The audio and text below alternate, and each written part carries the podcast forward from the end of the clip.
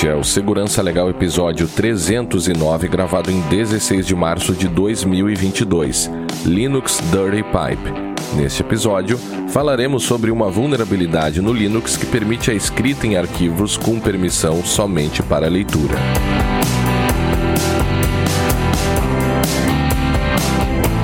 Segurança Legal, com Guilherme Goulart e Vinícius Serafim.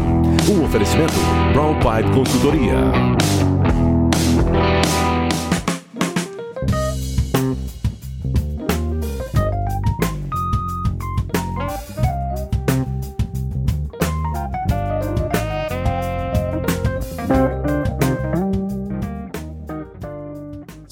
Todos muito bem-vindos. Estamos de volta com o Segurança Legal, o seu podcast de segurança da informação e direito da tecnologia. Eu sou o Guilherme Goulart e aqui comigo está o nosso amigo Vinícius Serafim. E aí, Vinícius, como vai? Olá, Guilherme, tudo bem? Olá, os nossos ouvintes. Sempre lembrando que para nós é fundamental a participação de todos por meio de perguntas, críticas e sugestões de tema. Para isso, estamos à disposição pelo Twitter, lá no arroba Segurança Legal, e-mail podcast arroba segurançalegal.com, facebook.com barra segurança legal, youtube.segurançalegal.com, iTunes e Spotify. Também temos a nossa campanha de financiamento coletivo lá no PicPay, picpay.me barra segurança legal, no apoia-se, apoia.se barra segurança legal e agora também pelo Pix, né? Se você quiser fazer a sua contribuição direto pelo Pix sem participar dessas, dessas empresas, aí você pode acesse lá no site que tem o QR Code que vai cair direto na conta do Segurança Legal. Certo, Vinícius? É, na verdade vai aparecer meu nome lá, mas é isso aí mesmo. eu não ia dizer isso. mas vai aparecer igual, disso, então. Já... É... Não adianta. O cara vai lá e vai aparecer lá. É. Vinícius Serafim. Pô, não é o Segurança Legal. Cara, fiquem tranquilos, é o Segurança Legal, sim. É, exato. Outra coisa também é que nós queremos lembrar que teremos o nosso episódio especial de 10 anos no dia, Vinícius, 11 de março? 11 de abril. Que isso, Guilherme? Que 11 de março? Perdão, 11 de Já abril. Foi. 11 de a abril. 11 de março é. acabou, tu nem participou, tu não, não, tu não apareceu, é. esqueceu. 11 de março foi sexta passada. É, 11 acho, de é. abril, 11, 11 de, abril, de abril, às tá 20 horas, tá? E para ser mais específico ainda, dia 11 de abril é uma segunda-feira. Tá? Uhum. 11 de abril, às, às 20 horas, uh, estaremos online e ao vivo. Online, óbvio, né? ao vivo. É. é, é. ao vivo, hum. sujeito a todo tipo de problema e erro e tudo mais, sem chance de remendar depois, né? Uh, uhum. Para comemorar então os, os, dez, os, os primeiros 10 anos do podcast Segurança Legal. Legal. Em seus mais de 300 outra, episódios. Uma outra coisa também, para esse episódio a gente pediu lá para os nossos ouvintes do grupo para que quem quiser se sentir à vontade também enviar algum depoimento gravado, pode ser em áudio ou em vídeo, para a gente tocar lá no dia. Isso aí. Na, live, na, né? verdade, né? então... o pedido foi feito não apenas para o grupo, né? Nós pedimos para todos os nossos ouvintes. Pra você mundo. não é nosso Exatamente. apoiador, não se preocupe. Você tem uma história legal com segurança, com, com uma história legal com segurança legal, né? Manda pra uhum. gente, manda pra gente o, o, o, uma descrição do que aconteceu e tal. A gente já tem, ao longo desses anos, a gente recebeu coisas muito interessantes, né? Uh, então, se uhum. quiser mandar um áudio pra gente, manda. Se quiser mandar um vídeo pra gente, manda. Se mandar um, um texto, não texto quiser se identificar, não tem problema nenhum. Tá? A gente vai uhum. ficar bastante feliz de, de saber um pouco mais da, da relação de vocês com o podcast. Porque é uma coisa meio estranha, né? A gente, a gente também consome podcast, como já comentamos várias vezes aqui, né, Guilherme? E às vezes. Claro. Às vezes não, a gente acaba estabelecendo uma relação com as pessoas que gravam o podcast que elas não sabem que a gente tem essa relação com elas, né? Uhum. De, poxa, eu gosto de ouvir uhum. fulano, eu gosto de ouvir o Beltrano, eu não gosto de tal coisa, isso aqui me incomoda, pô, me incomoda quando, quando fala isso. Ou, coisa, é, isso é, é, uma, é uma relação só que sem um feedback direto ali, né? Que nem tu lê um livro. Uhum. Então a gente gostaria muito de saber um pouco mais do lado do nosso ouvinte é, com relação à sua relação com, com o segurança legal. E o Guilherme tem, as, tem umas nossas aqui, né, Guilherme? A gente já, uh, já passou por vários momentos aqui no Segurança Legal, né? Até de momentos, ah, vamos continuar é. gravando? Não vamos? Se sim, se não. Ih, é. nossa. Mas você tá antecipando tá, é, deixa, já o. Deixa. O não, live, eu tô né? dando um petisco. Não guarda. Estou dando um petisco. Guarda suas baterias. Tá, aí. vou guardar, vou tentar. Vinícius e pessoal, então hoje, na, hoje inclusive, além eh, de falarmos sobre essa vulnerabilidade aqui do Linux, a Dirty Pipe, nós vamos inaugurar também o um novo efeito sonoro, né? Porque nós temos acho que uns dois ou três efeitos sonoros, né? Que é o das do não das palmas, não, é do da bateria, aquela que eu vou tocar agora. É. Depois tem o bip de edição, quando a gente inclui Certo. uma coisa depois da gravação, tem o bip de edição. Eu acho que a gente tem também uns fogos de artifício. E é isso, são os efeitos sonoros do né? Então, é, é pouco, é pouco, É pouco, né? é.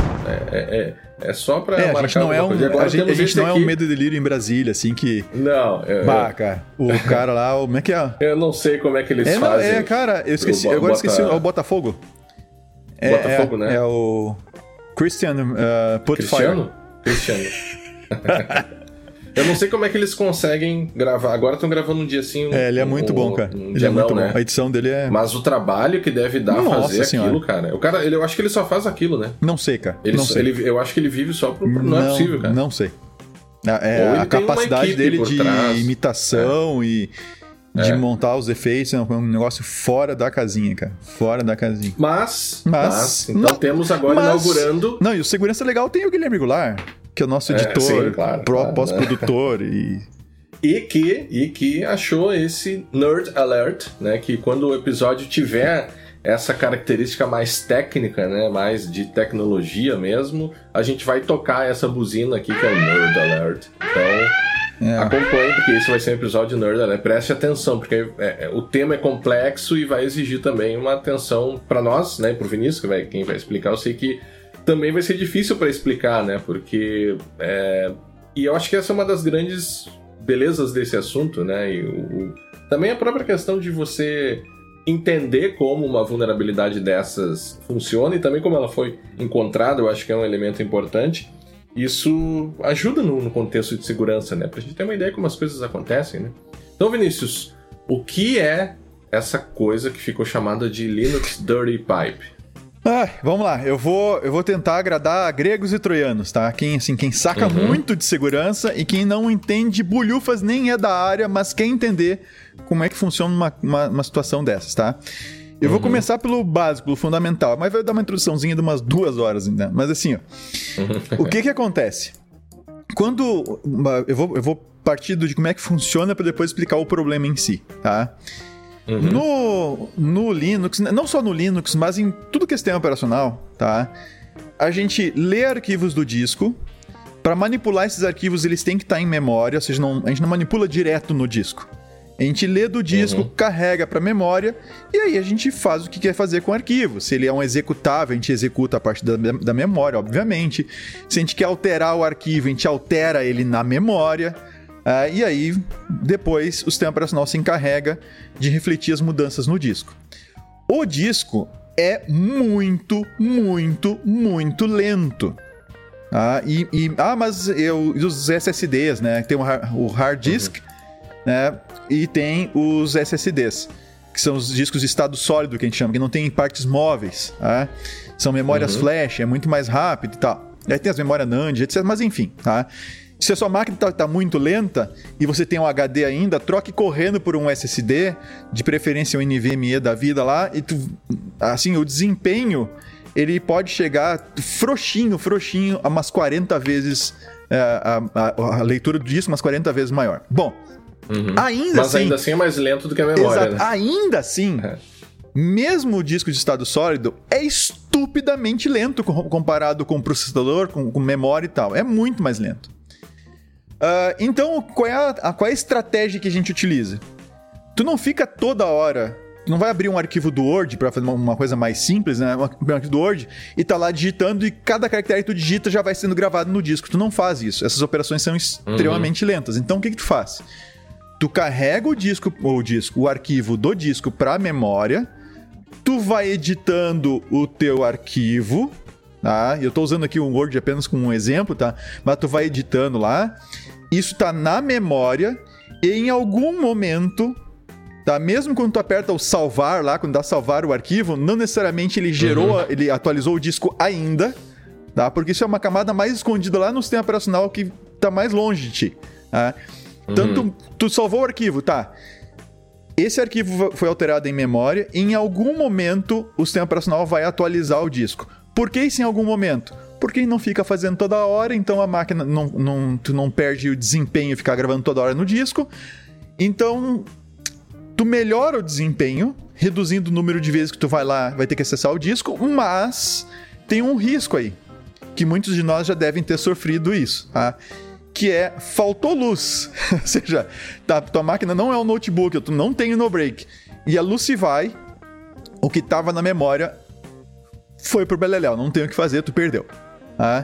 Uhum. Aí diz, ah, não, mas eu salvo automático cada 5 minutos e tal. Sim, tu salva, mas ainda assim tu pode perder por causa dessa estratégia de não, eh, de não refletir imediatamente, fazer o flush que a gente chama, não refletir imediatamente as alterações da memória no disco. Ainda que tu aperte Ctrl, C, Ctrl S lá para salvar, ou ainda que tu espere um tempo, eh, assim, ainda que tu configure lá para ele salvar no mínimo de tanto tempo, tanto tempo uma cópia. Tá?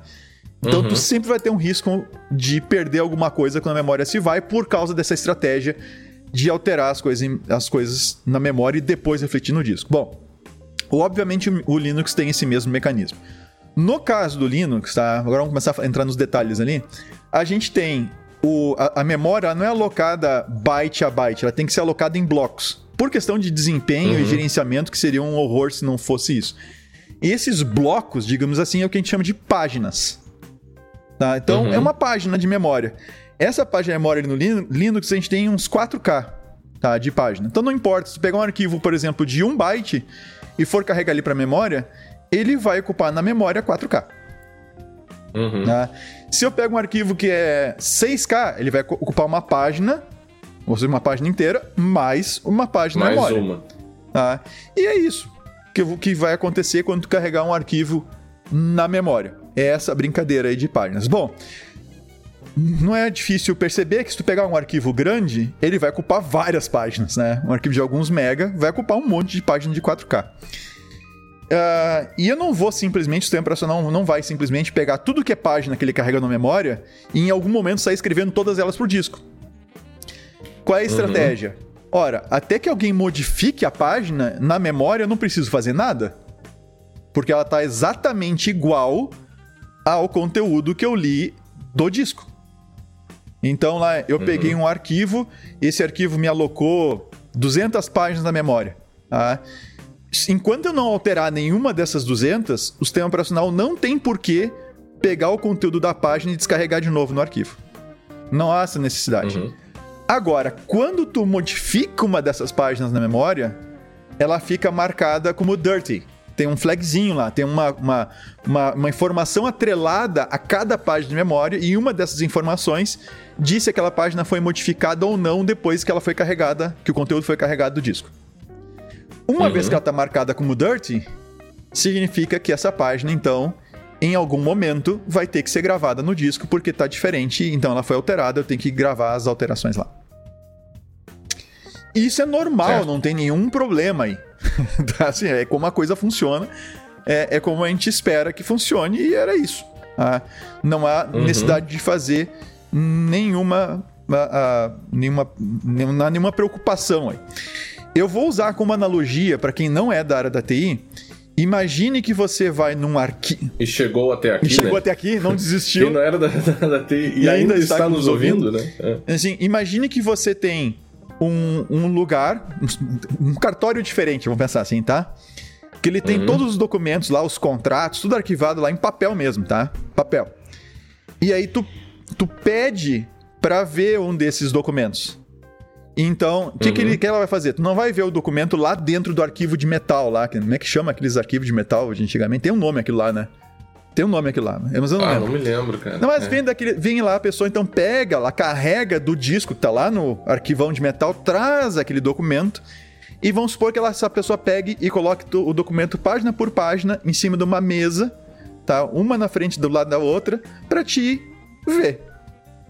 Se tu uhum. tiver permissão para alterar esse documento, normalmente não tem isso no cartório, mas vamos supor que tu tenha permissão para alterar, tu vai lá altera uma uhum. das páginas e tu vai marcar um xizinho, ó, essa aqui eu vou. Eu alterei, tá? Aí a pessoa uhum. vai olhar que tu alterou, vai substituir só aquela e atualiza lá no, vamos supor que seja uma cópia que ele botou ali em cima, né? Pega, tu alterou a cópia, ele vai lá e autori- a- altera lá no arquivo, atualiza a documentação que tá lá no arquivo guardado. Ok? É de forma análoga. Ah, se tu não alterar nada das páginas que a pessoa te trouxe, ah, ela simplesmente vai pegar depois, leu, leu, tá bom pra ti? Deu. Não vai usar? Não, não vou usar mais. Não alterando nada, ela junta tudo aquilo e joga fora. Tá? A- a- o original ficou lá no arquivo e exatamente isso que o sistema operacional vai fazer. Carregou o arquivo para memória, um monte de página, não alterou as páginas, ah, terminou o uso, não tem mais necessidade. Ah, o, o, o sistema operacional vai dizer: Eu preciso dessa memória aqui, e ele vai apagar as páginas e acabou. E você não vai perder nada. Tá? Bom, Deixa, deixa eu só Oi, fazer uma observação antes. né? Você está colocando o background por trás do, eh, da vulnerabilidade antes Sim. de explicar ela, né? Mas uma coisa que me ocorre, e como isso é importante, a gente já falou isso aqui outras vezes, né? Para quem atua na área de segurança, e, e- e dentro da própria área de segurança, você tem várias possibilidades de atuação, né? É, agora, a importância, porque isso é arquitetura de computadores, né? Arquiteturas de sistemas operacionais, né? é, é. Tem inclusive um E é- livro muito bom que é o Cyberschwartz dos dinossauros famoso. É. Não, mas e como isso é importante para segurança e como é comumente igno- ignorado também, né? Porque você. é, ah, imagina que você é um desenvolvedor que vai lidar num aspecto mais, digamos assim, alto nível, né? Não necessariamente é, tendo que interagir, é, eu diria, conscientemente com esses mecanismos que você explicou até aqui, né? E, e isso é uma coisa. Agora, às vezes, o pesquisador de segurança ele, ele vai sim, vai meter a mão ou entender, ou até mesmo como acho que tu vai falar em algum momento, como até como isso foi descoberto, né? Porque é, não, não foi. Quer dizer, tem um elemento de acaso aí nesse, né, na descoberta dessa vulnerabilidade, mas o cara. Alguém entendeu como isso funcionava para descobri-la, né? Sim. E tem. isso que tu falou é muito importante, Guilherme. Eu até vou botar depois o, o, o link pro, pro livro do Cyberchats na, nos nossos show notes. Né? Cyberchats. Eu nunca lembro como escreve o nome desse cara que é. Eu nunca acerto. Operating Systems. Ai, ai, ai, ai, ai. Tá Preço. caro o livro. É. vou, vou guardar com o meu com mais cuidado. Tá, quanto? tá, tá em 1.074 reais. Bah. A versão em inglês. Na Amazon? Na Amazon. A versão em inglês. Tá? Aham. E a compra internacional. Ou seja, não adianta querer reduzir um pouco a coisa que. Caraca, meu. É 1.074 reais. Eu, eu- O nome do autor qual é? é, é os, eu vou te passar aqui, é, é os Abraham Silberschatz. É, não sei pronunciar o nome dele, não adianta. Eu vou te passar o link aí. Silver, tá. Tá esse cara aí. É, é, é sempre é o livro, Tá. é o livro do sistema operacional dos dinossauros, que a gente chama. Uhum, Ah, que é sempre, é sempre são dinossauros na capa. Dessa vez tem um T-Rex ali. Eu tenho, Aham. um, eu tenho um mais antigo, mas o interessante é o seguinte. O, o, o, o fundamental não muda. Então, se você quiser pegar uma versão, uma edição mais antiga Tem uma edição mais antiga. e mais barata, pode ir. va- Vai firme que é, que é tranquilo, tá? Ah, então, assim, é, é muito. Eu recomendo bastante esse livro, é fantástico, assim. Esse livro, eu li a- uma das primeiras versões que, tinha, que eu chegou na minha mão foi na época da faculdade, na cadeira. O que, que eu fazia na faculdade, né? Eu descobria, eu descobria não, ia ter a cadeira de sistemas operacionais, tá? Como eu, como eu não escre- o que eu escrevia eu não conseguia ler, e isso é talvez ainda aconteça ainda hoje, eu já não escrevo mais. É, o que eu fazia era, cara, não anoto nada, não escrevo nada e eu vou atrás do livro. E assim eu acabei lendo o livro do Cyberchats, por ex- Cyberchats. É, foi um dos livros que eu, Chats, é, que eu tive a, a felicidade de ler. É um baita livro de sistemas operacionais, é muito legal. É um livro assim que você pode até até se bobear, é que, é que não tá, o pessoal não tá nos vendo, mas na, na live lá vai aparecer. Aham. Eu mostro ele, vai, ele tá em algum lugar por aqui. Aqui, ó, aqui, Guilherme, tu, vai- tu vai conseguir ver esse livro aqui, ó, esse aqui. Aham. Ah, tá bem atrás ali. O- E também tem formas adicionais de você buscar também esse livro, né? Caso não queira pagar mil reais por ele, né? Tem, tem sempre um sebo Pode. eletrônico por aí. Mas eu não. Às vezes ele cai do caminhão também. Às vezes cai do caminhão, tem, É. tem coisas por aí. Bom, mas enfim. Tá? É, tendo feito esse, essa introduçãozinha, eu acho que a gente pode começar a entrar no, no real problema, tá? Certo. E aí eu, eu vou depois, a Camila tá me ouvindo aqui enquanto a gente grava, eu vou perguntar pra Camila se ela entendeu, tá? Depois ela vai me dizer se a explicação ficou boa ou não. A Camila, tu pode me escrever no chat ali e ver se eu tô entendendo, tá? tá? Ou se tiver alguma dúvida, já me escreve. Sério, tô falando sério. Se não entender, tu vai falando ali que eu vou, já vou aproveitando aqui. Bom, o que que acontece, gente? Agora vamos começar com a história do cara, tendo esse contexto, né? Qual é a história tá, do, Ma do Max Kellerman, tá? Que inclusive vai estar no, no show notes o, o, blog dele, onde ele descreve a história dele. E é muito legal, tá? Uhum. Uh, o que que acontece? Ele começou a se dar conta, ou seja, ele tem um sistema de geração de logs, tá? E esse sistema de geração de logs, ele armazena os logs uh, zipados. Tá? Uhum. Mas não é, não é com o zip que a gente está acostumado, acostumado a usar aí com, comumente, com o gzip. Que é, é, gzip, né, é que é mais comum no Linux. Tá? É mais comum a gente usar no Linux o gzip. São aquelas extensões .gz normalmente que a gente acaba utilizando, uhum. ou tgz quando a gente junta isso com, com o tar. Tá? Mas o que o pessoal está acostumado, o pessoal que não, assim, que não é da área, que está acostumado assim é zip para lá e para cá. Bom, o que que esses caras fazem? Eles, o, o Max trabalha numa empresa que fornece algum tipo de hosting. Eu não fui atrás da empresa, tá? Mas tem o nome da empresa dele lá no, lá no blog dele. E nesse processo de hosting ele gera logs. E esses logs, eles são armazenados em pequenos arquivos, tá? e arquivos gzipados. Arquivos com gzip. Uhum. Tá? Bom, o que, que ele faz? Quando alguém vai baixar os logs, então o cliente vai lá, eu quero, eu quero baixar os logs do meu servidor.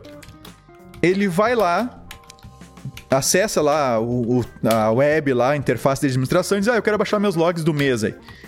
E aí o que, que ele faz? Ele pega os arquivos, e concatena, junta esses arquivos, junta, gruda tudo num só, para o cara baixar como sendo um uhum. arquivo só. Tá?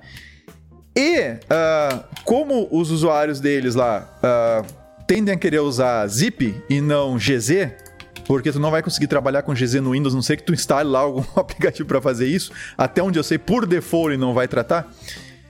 Uh, o que que ele fez? Eles têm um serviço eles têm serviço não. Eles pegam aquele arquivo, aquele arquivão que eles criaram, concatenando os vários logs em formato gzip e adicionam na hora, mas na hora que vai mandar para o cliente, tá? Ele manda uhum. um cabeçalho que identifica como sendo um zip. É um header que a gente chama, tá? Uhum. No final das contas, o que, que é? Ele, ele mantém o formato gzip original, tá? Que o zip aceita só que para o aplicativo lá na ponta do cliente entender aquilo como um arquivo zipado, né, com, com ponto zip e descompactar aquilo, ele tem que adicionar um headerzinho, tem que adicionar uns bytes lá tá, no início do arquivo para fazer isso. Ok? Ok. Ele, ele vai lá e insere esse negócio. Bom, tem várias maneiras de copiar isso, tá? Várias maneiras de fazer essa cópia de ler do disco, juntar o arquivo e mandar para o usuário. Mas uma dessas maneiras que é mais rápida.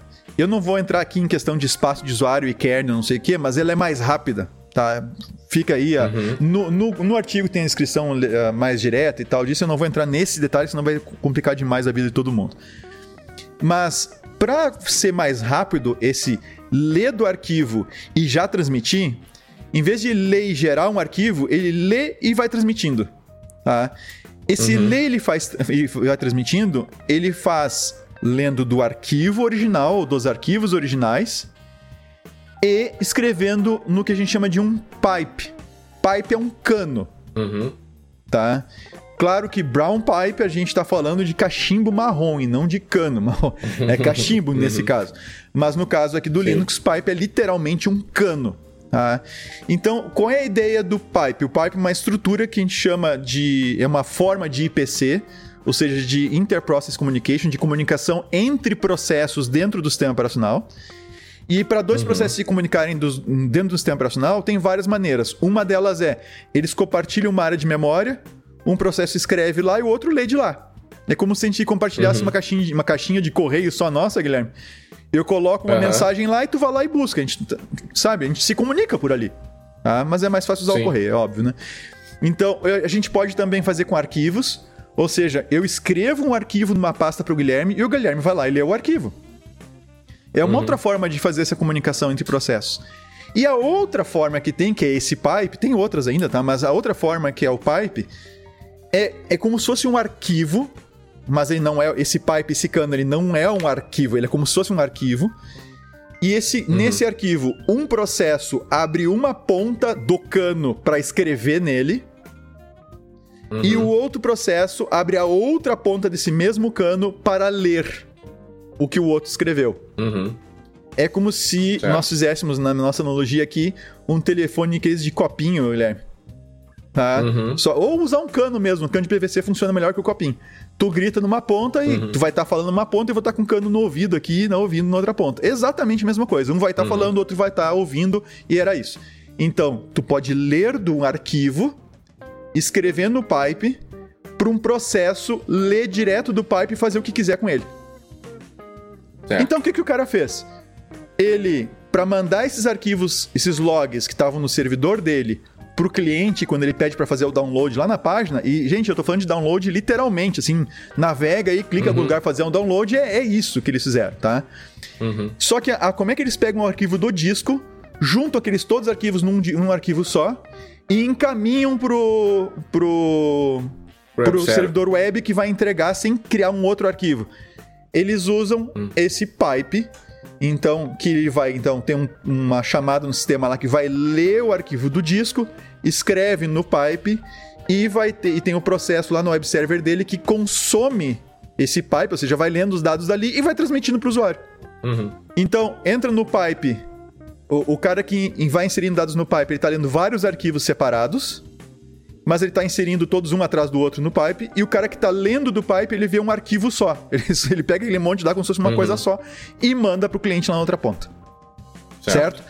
E aí o que, que é importante? Esses arquivos que são de logs que são lidos, esses arquivos não são modificados no disco.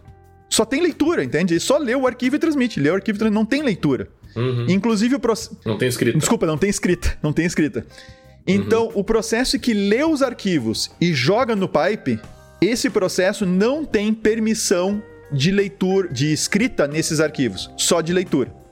Uhum. Ok? Então, ele não, se quiser Certo. escrever, ele não consegue. O sistema operacional não deixa. Tá? Então, ele lê o arquivo e transmite. Lê o arquivo e transmite. Lê o arquivo e transmite. Ok? E aí, no final, Ok. ele tem que transmitir aquele, aquele conjunto de informações adicionais que não estão nos arquivos, ele tem que adicionar, que identifica aquele monte de, de arquivo gzipado que ele juntou como sendo um zip. Entendido até aí? Sim. Tá. Buenas. Mas o problema ainda não aconteceu. Eu tô ansioso pelo. Não, calma, é que você Como entende. é? Sem entender isso, não entende o problema. Tá, o que que acontece agora? O. O cara percebeu. ah, ah, começou. Alguns clientes, em algumas situações, começaram a reclamar que o arquivo que eles baixavam estava corrompido. Uhum. Ou seja, eles não conseguiam descompactar o arquivo depois de baixado. Ah, e aí, ele começou, ou seja, ele começa, ele conta a história dele ali, que ele começou então a, a dar uma olhada, mas no início assim não chamou muita atenção. Ah, pode ser um arquivo corrompido aqui, alguma coisa eventual, algum, algum probleminha aqui que deu e corrompeu um arquivinho ou outro aí, e não tem muito o que fazer. Só que, ainda que fosse pouco, poucas as ocorrências, elas começaram a se tornar mais constantes.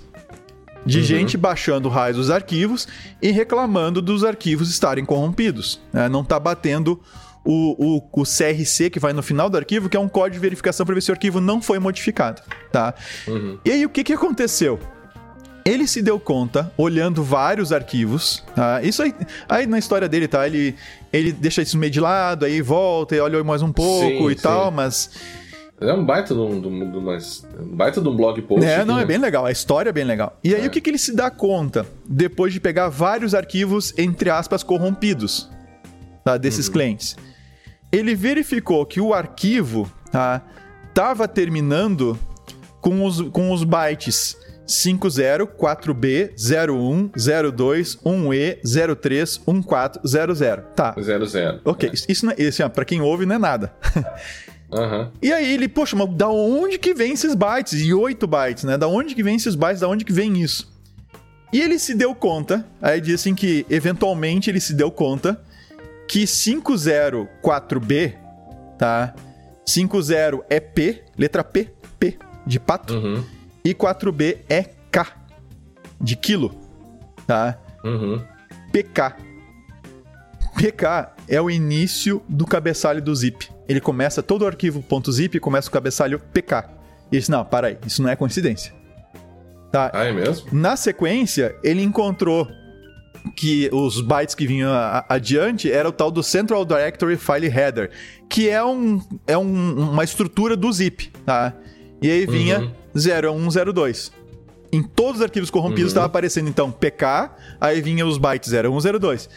E ainda vinha a versão a versão do PKZip que foi utilizada, do, né, do zip que foi utilizada, e a versão necessária para fazer a, descom- o- a descompactação. Tá? Tá, ele encontrou um padrão. Ele encontrou um padrão, ou Basicamente seja, esses bytes, esses 8 bytes apareciam no final de todos os arquivos, entre aspas, corrompidos, onde deveria ter o código CRC lá de verificação do arquivo e por isso corrompia, tudo aparecia como corrompido. Tá? Uhum. E aí vem o segredo, né? Aí vem o, o, o- segredo, não, aí vem a, a, a coisa maluca. Como é que esses arquivos. E, e nota, isso aqui estava acontecendo nos arquivos no disco. Essa modificação. Os, os logs que ele estava vendo, assim, ó, o cara reclamou que estava corrompido. Ali ia lá os logs originais dele lá, e os logs estavam alterados. Os logs que ele gerava lá e que não são modificados em hipótese nenhuma. Uhum. E aí ele chegou numa. Aí um um outro encruzilhada que mais adiante ele teve foi o seguinte: bom, para aí. O único processo que eu tenho aqui que gera essa sequência de bytes, que é o cara que gera. Que é o processo aquele que lê o arquivo de log, joga no pipe e depois joga lá o, o, o cabeçalho do, do zip. e o único processo que faz isso na máquina inteira não tem permissão de escrita nesses arquivos. Uhum. E os arquivos dos logs estavam sendo modificados exatamente por esses bytes, com esses bytes, do nada. Ah, Aham. bom, Eu fui, eu Oi. peguei um arquivo zip aqui, dei um cat nele e realmente ele começa com as, pala- com as letras P e K. é, dá uma olhadinha, deve ter 0102 na sequência, tu for, vem em Hexa, né? né? Só CAT aí não vai rolar, tu vai ter que abrir um editor em Hexa pra não, ver é, isso. não. Tá. Ah, bom, aí, cara, ele se deu conta de mais um detalhezinho, tá? Eu tô, eu tô dando uma sumarizada na, na história dele aqui. Que o problema acontecia mais frequentemente com arquivos ah, no final do mês. Uhum. No final do mês. É, mas ah, mais frequentemente. É. Por quê? Porque é quando normalmente os, os clientes iam lá baixar os arquivos. Ele baixava os arquivos, né? Vinha lá os arquivos, eh, baixar os seus logs. E o arquivo que acabava sendo modificado no servidor, que não podia ser modificado, tá? Acabava sendo o último Uhum. arquivo do mês. tá? Ah, é, é uma meio que uma coincidência, porque se tu baixasse no meio do mês, o arquivo mais antigo é o que acabaria sendo modificado. Tá? Uhum. Bom. a coisa, a coisa foi adiante, ele se deu conta que realmente tinha alguma coisa muito errada acontecendo. Como é que um, um processo que não tinha permissão de escrita naqueles arquivos conseguia do nada modificar aqueles arquivos? E aí que a gente volta para as nossas páginas e para as nossas Uhum. dirty pages ou coisa parecida. Tá? Dirt. Dirt pa- não, dirt pages mesmo. Dirt Dirt Pages, né? sim. Ah, que as pa- páginas alteradas em memória, tá? Uhum. Esses arquivos, eles são carregados. Quando tu vai ler de um arquivo pra jogar no pipe, ele lê. Lembrem que ele lê uma página né, de 4K desse arquivo. Ok? Uhum. O Linux carrega e joga na memória. Tá lá a página. Ok? Uhum. Qual é o detalhe? Essa página, ela não é copiada para então ser utilizada pelo processo do que vai jogar no pipe, que vai gravar no pipe. Uhum. O que o processo que vai gravar no pipe ganha é uma referência a essa página que foi carregada em memória do arquivo. Lembrem disso, é Uhum. uma referência a ela. Ele, ele vai direto Ele- a ela pela referência. Ele vai direto a, ela, a essa página para pegar os dados dela e escrever no pipe. Uhum. Até aí, sem galho. Tá? Uhum. Agora vem o pulo do gato. Quando tu escreve no pipe, tá? Quando tu tá escrevendo coisas no pipe, se a página não foi completamente preenchida, tem espaço sobrando na página, ok? Uhum. O pipe, quando ele escreve ali, ele altera a página. Uhum. Ele altera a página. Sacou o que está acontecendo? Ele está alterando a referência, ele está alterando a página do arquivo na memória. Que ele não Uhum. deveria poder alterar, mas ele altera a página. Quando ele faz isso, aquela página vira dirty, pronta para ser gravada no disco de volta. Uhum. Só que isso não acontece assim for free, de repente, do nada. Cada página de memória que o pipe vai utilizar para mandar dados por outro lado, ele tem um outro flagzinho que se chama can merge. Ou seja, se eu posso aproveitar o espaço sobrando da última página que eu aloquei aqui para transmitir, tá? Se eu posso aproveitar o espaço para jogar mais dados ali até completar a página. Tá? Uhum. Esse flag, ele não deveria ficar ativo para uma página que, que diz respeito a dados de um arquivo lido do disco. Uhum. Tá? Então tem uma, a página, se ela vem do disco, um arquivo vem no disco, ela não pode ter esse flag ativado. Mas o que, que o cara descobriu? Que quando ele usa. ah, tem, um- aí tem um buffer circular lá no pipe, eu não vou entrar nesse detalhe, mas quando ele dá uma primeira enchida no buffer, que é o que acontece, ele lê aquele monte de arquivo e ir transmitindo e tal, não sei o quê. Quando ele dá uma primeira enchida, o buffer acaba marcando todas as suas páginas com esse can merge. Ou seja, ele habilita a possibilidade de eu fazer um merge, de eu juntar. Tá? Uhum. Só que quando ele então lê a última página do último arquivo que ele tá mandando, por isso que o último arquivo que acaba sendo corrompido, ele carrega e sobra um espaço na página no final. Uhum. E aí, quando sobra esse espaço na página, tá com o merge ativado. Ele, aí o processo gera aquele cabeçalho zip que não existe no arquivo original. Joga ali. Quando ele joga ali, o sistema operacional atualiza, aproveita o espaço vazio na- que está sobrando e atualiza a página na memória. Só que essa página na memória não é uma cópia da página original.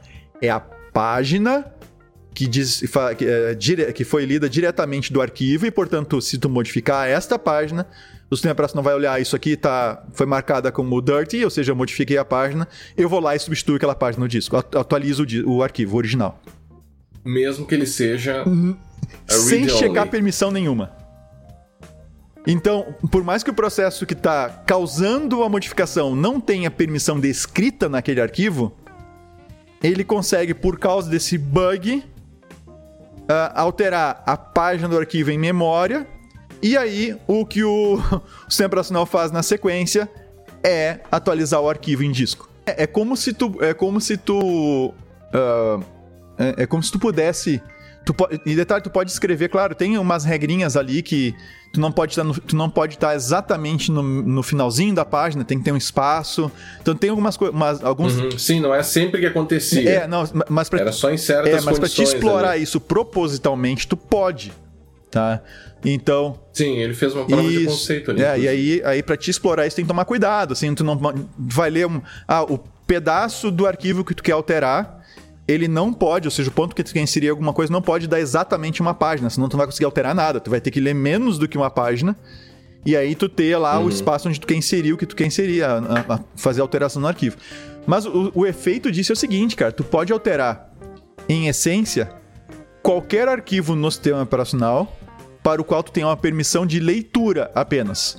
Porque tu tem que abrir ele para leitura, é isso que é importante, tem que abrir ele para leitura. Tu tem que Sim, abrir ele sim, para leitura, aí tu abrir um, um pipe e aí começar a escrever no pipe lá, e aí tu aproveita a página com espaço e toca o negócio ali em cima e grava em cima dele, tá? Ah, Vale a pena ver o código dele. O código dele tá bem comentadinho, direitinho, passo a passo o que ele faz, dá pra entender bem direitinho o que ele faz, tá? Pra quem desenvolve. Uhum.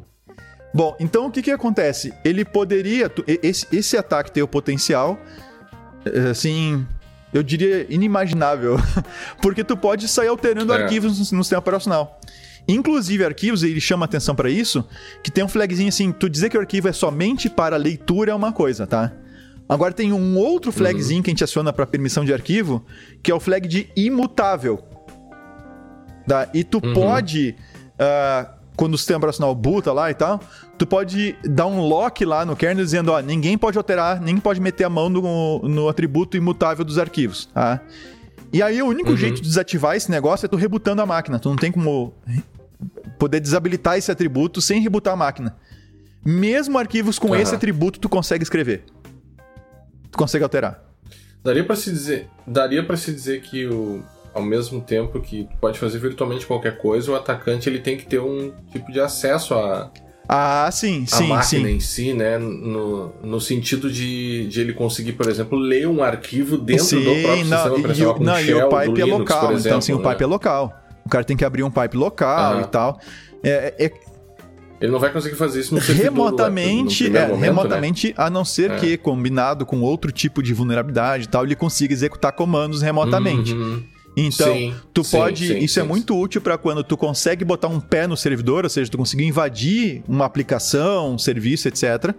Ok, mas tu tá limitado lá dentro ainda, porque tu acessou e tu virou Uhum. tal, www data lá, usuário que não tem grandes permissões. Tá? Não, só ler uma ou outra coisa e Exato, mas daí que tu consegue fazer, né? Tu pode começar a mexer em arquivos de configuração para liberar, para te fazer uma que a gente chama de escalada de privilégio, tu poder aumentar os teus privilégios dentro do Aham. servidor.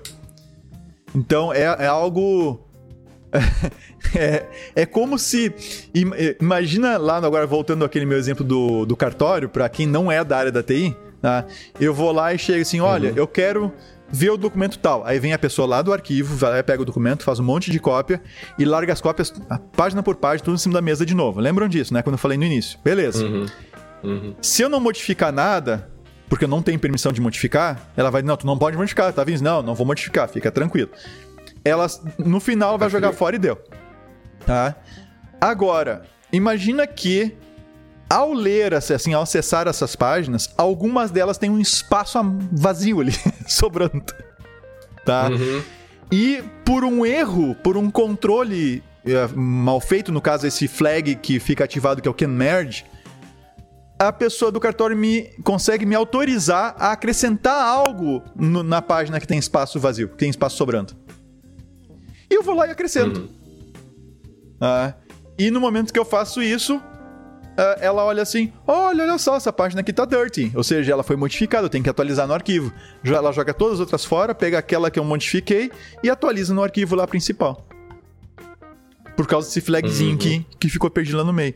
Então, o, o- realmente o problema é bem sério, tá? Quem tiver Linux aí, é bom dar uma olhada nas versões de Linux que estão vulneráveis Tá? Ele lista, inclusive, algumas que ele, te- que ele testou. Tem lá no CW, no CWE, não, CVE. tá? Mas ele colocou que, que as essa vulnerabilidade foi corrigida nos kernels 5.16.11, 5.15.25 e 5.10.102.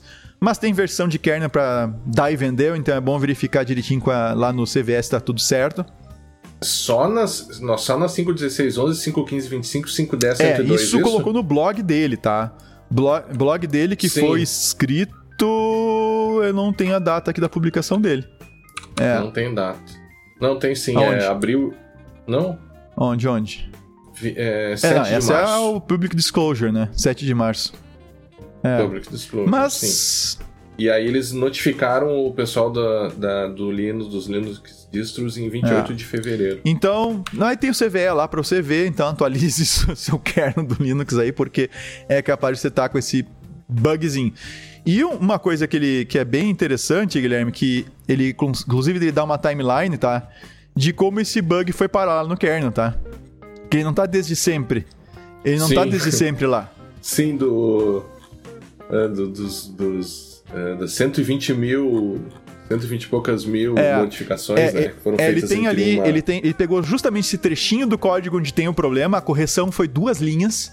A correção do problema, duas linhas. É, isso que é tá? interessante. Ele né? pegou o trecho. Duas linhas de É, código. pra quem tiver essa, a- essa curiosidade, tem lá um trechinho no, no, no, no blog deles assim: a história, the history of the check for whether new data can be appended to existing pipe buffer. Que é a, história da checagem, a história da, do case flag do can merge, tá? É a história desse, desse flag ah, que definia quando ah, dados poderiam, poderiam ser ah, adicionados a um buffer existente do pipe.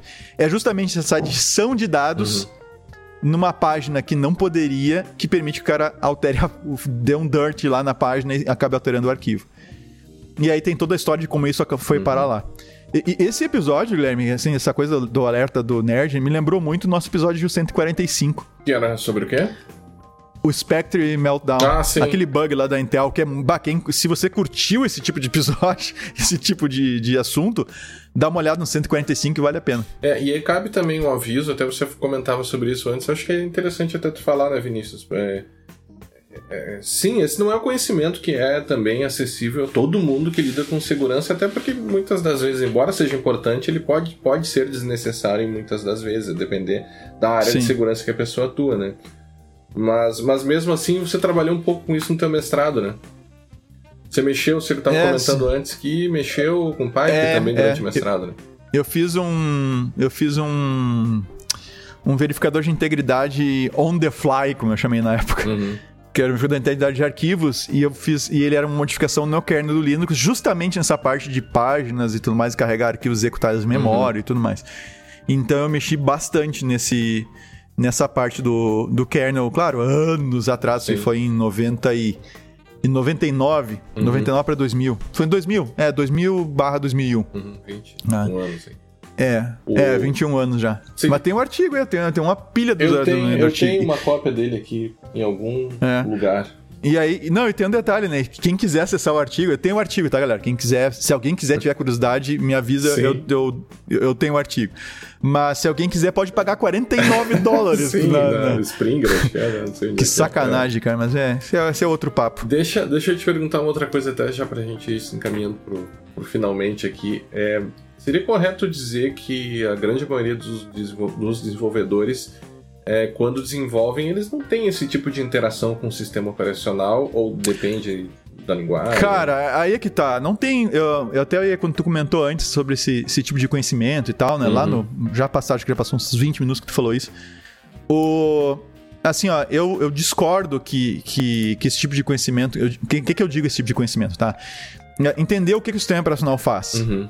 Quais são os mecanismos do sistema operacional. Não precisa ser nesse nível de alocação disso, de página de memória e tal.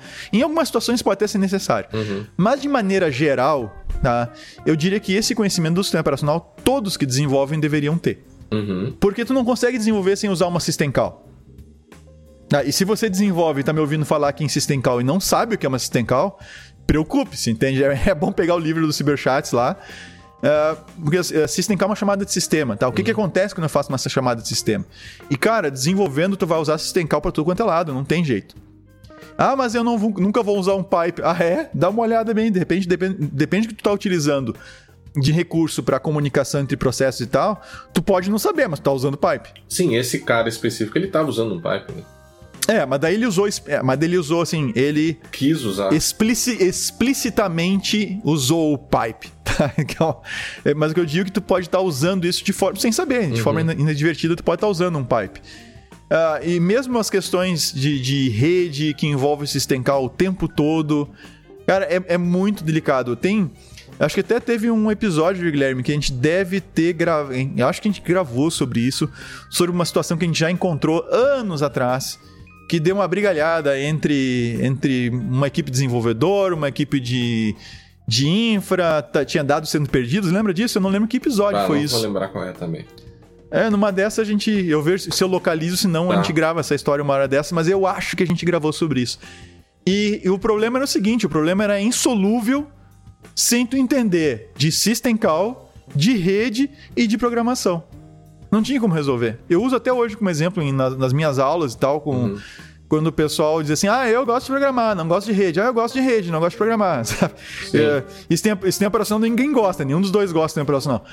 Pois mas é, tu né? tem situa é, mas tem situações, cara, que se tu não entender o que é uma system call, como é que ela funciona, qual é o impacto no teu sistema, o que que, ah, não, eu uso eu uso Node no server side e tal. Tá, ele é single threaded, né? Ou seja, é uma única thread. E o que, que isso significa? Uhum. Em termos de gerenciamento de memória, em termos de acesso à área de memória, entre aspas, compartilhado, que tem uma thread só. Então, como, como, é, que, como é que isso funciona? Né? Se eu preciso compartilhar área de memória entre dois processos, como é que eu faço isso? Qual é o risco de fazer isso? Ah, então, ah, o que é um mutex? O que é um semáforo? O que é IPC? Então, essas coisas todas é, é da infraestrutura do sistema operacional, não é da tua linguagem IPC, mutex, uh, uhum. uh, uh, semáforo, área de memória compartilhada, pipe, ou né, área de memória compartilhada é o shared memory, pipes e coisas assim. Isso é do sistema operacional. Então, entender isso é muito importante, sabe? E mesmo, mesmo que que você não queira meter a mão nesse nível, uhum. né? De ficar chamando você diretamente, System Call, para abrir um pipe, não sei o quê. Você vai acabar sendo afetado eventualmente por uma situação dessa. Assim. Não, não digo desse tipo de bug, mas uma situação que uma característica do funcionamento lá do recurso do sistema operacional impacta na tua aplicação. Sim, o, se o cara não tiver, sei lá, desenvolvendo em Assembler, alguma coisa assim, não vai mexer nisso, né? C, talvez. C, o cara, é, não, o cara não, mexe não, mesmo, não, não, mas... Como assim? Como assim? O que tu quer cara... dizer agora? agora? Se o cara tiver, se o cara não estiver mexendo em assembler, muito provavelmente ele não vai mexer nessas coisas, certo? Ou não? Não, não, não, nada a ver. Não, não, não, Consegue, não. É? Não, não, não, não, não, não, não, não. O, o System Call, cara, tu sempre vai estar tá usando o System Call. Não, não. Mexer tá. com endereçamento de memória no sentido de você fazer esse tipo de escolha, usar pipes, não usar pipe, escolher onde não, você não, vai gravar. Não, não, não, não. Isso já não, não é feito automaticamente pelas não, linguagens? Não, não, não, não. Isso aí não, não é Assembler, nem, nem, não, nem chega lá. Isso aí tu vai. Claro, claro que tudo vai virar Assembler depois, vai virar, né? Uh, uh -huh. Vai virar. Assembler, na verdade, é o montador, né? Que vai pegar o, o, o, vai gerar o código objeto lá, o código para máquina, as instruções para máquina. Mas não, isso é uma, já uma estrutura de mais alto nível e já é, uma, um, é um serviço do sistema operacional. Tá? Uhum. E isso aí tu vai estar tá utilizando com C, tu pode usar com Java, tu com JavaScript, tu pode usar com Python, com Scambal, tudo que é linguagem tem a interface dela para lidar com esse recurso do sistema operacional. É só procurar por pipes lá que tu vai encontrar em tudo que é linguagem ah. isso, de alto nível, inclusive, tá? Se tu quiser, tu, então, não, não é Sim, necessário usa. tu fazer isso, mas se tu quiser, tu consegue. É, é que, é que é aquela história, se tu saber que existe, saber como funciona, de repente tu vai descobrir maneiras de resolver os teus problemas uhum. bem mais fáceis ou mais seguras, no sentido de segurança de funcionamento, não apenas segurança, né, da informação, mas segurança de funcionamento, do que ficar jogando arquivo num Dropbox para sincronizar com algum lugar, sabe? Uhum. Então tu tens uh, tu tens vários desses recursos e quando a gente fala num, em, em, principalmente quando a gente fala em componentes, né, um, um, um, sistema, um ambiente que não é um único sistema monolítico, assim, sabe? São vários componentes distribuídos e tudo mais. Tu vai lançar mão de vários desses recursos de, de comunicação interprocessos. Uhum. Um recurso que, tá, que o pessoal saca esse sim, esse quem desenvolve assim mais comumente vai dizer assim: ah, não, isso eu sim, isso eu vi. Uhum. Né, que são as, as filas de mensagens. Uhum. Tá, serviços como o RabbitMQ, uh, ou para te compartilhar, ter shared memory, memória compartilhada entre, entre processos que estão em máquinas diferentes. Aí o pessoal uhum. usa o Redis da vida, Memcache, uh, que são servidores, entre aspas, né? Serviços, servidores de memória compartilhada. Né? Para te ter. Hum. Mas no final das coisas é IPC, das contas é IPC. É, pra, é Interprocess Communication, é a comunicação entre, entre, entre processos. E isso tu tem dentro da própria máquina. Então uhum. pode ter uhum. componentes diferentes dentro do próprio servidor, compartilhando memória, tendo que se comunicar. Aí o coisa usar um pipe, por exemplo, o que esse cara fez aqui? Oh, por que, que ele fez assim? Ele podia ter é. simplesmente copiado o arquivo de um lado para o outro. Pois é gerar um novo arquivo e depois oferecer o arquivo. É. Se, ele, se ele faz essa Aí vem um detalhe, tá? Isso ele explica no artigo dele. Uhum. Se ele faz uma cópia de arquivo. Primeiro que vai ter que ter o espaço no disco para fazer essa cópia. Mas, sim. enfim, isso não seria um grande problema. Né? Sim, Põe sim. mais disco lá e deu. Tá? Uh, primeiro que tem que fazer essa cópia. Mas segundo, que para fazer essa cópia, essa cópia tem que subir nos níveis, tem que subir no kernel, ou seja, ela vai, ela vai ser mais demorada Tá? Se ele tiver que ler o arquivo, carrega para memória, depois pega, uhum. pega lá o, o kernel, vai pro espaço do, do, do vai pro kernel space lá, ele vai ter que fazer a cópia lá e joga no outro arquivo e tudo mais. Ficaria então, mais que... rápido, então? Do é, jeito que ele exato, fez. é. Sem fazer do jeito que ele fez, tu vai ter que pega a página de memória, carrega, pra, carrega né, uma página uhum. do arquivo e gera uma cópia dela em memória. E uhum. depois grava no disco. Então vai uhum. ocupar memória e disco. Certo? O que, é que ele, o que ele fez permite que ele leia direto do arquivo, página por página, uhum. tem um custo zero de cópia de página, não tem que na memória duplicar aquela página, não precisa. Ele pega aquela página que ele acabou de trazer do disco, lê daquela página e transmite pelo pipe direto pro processo que manda pra rede. Uhum. Então ele nem duplica a página em memória e nem grava no disco. E sim, o detalhe, a, a, a, é, a, System Call que ele chamou, que é a, a Slice. A Slice não, a Splice, deixa eu ver aqui. Ah, agora esqueci o nome da. Splice.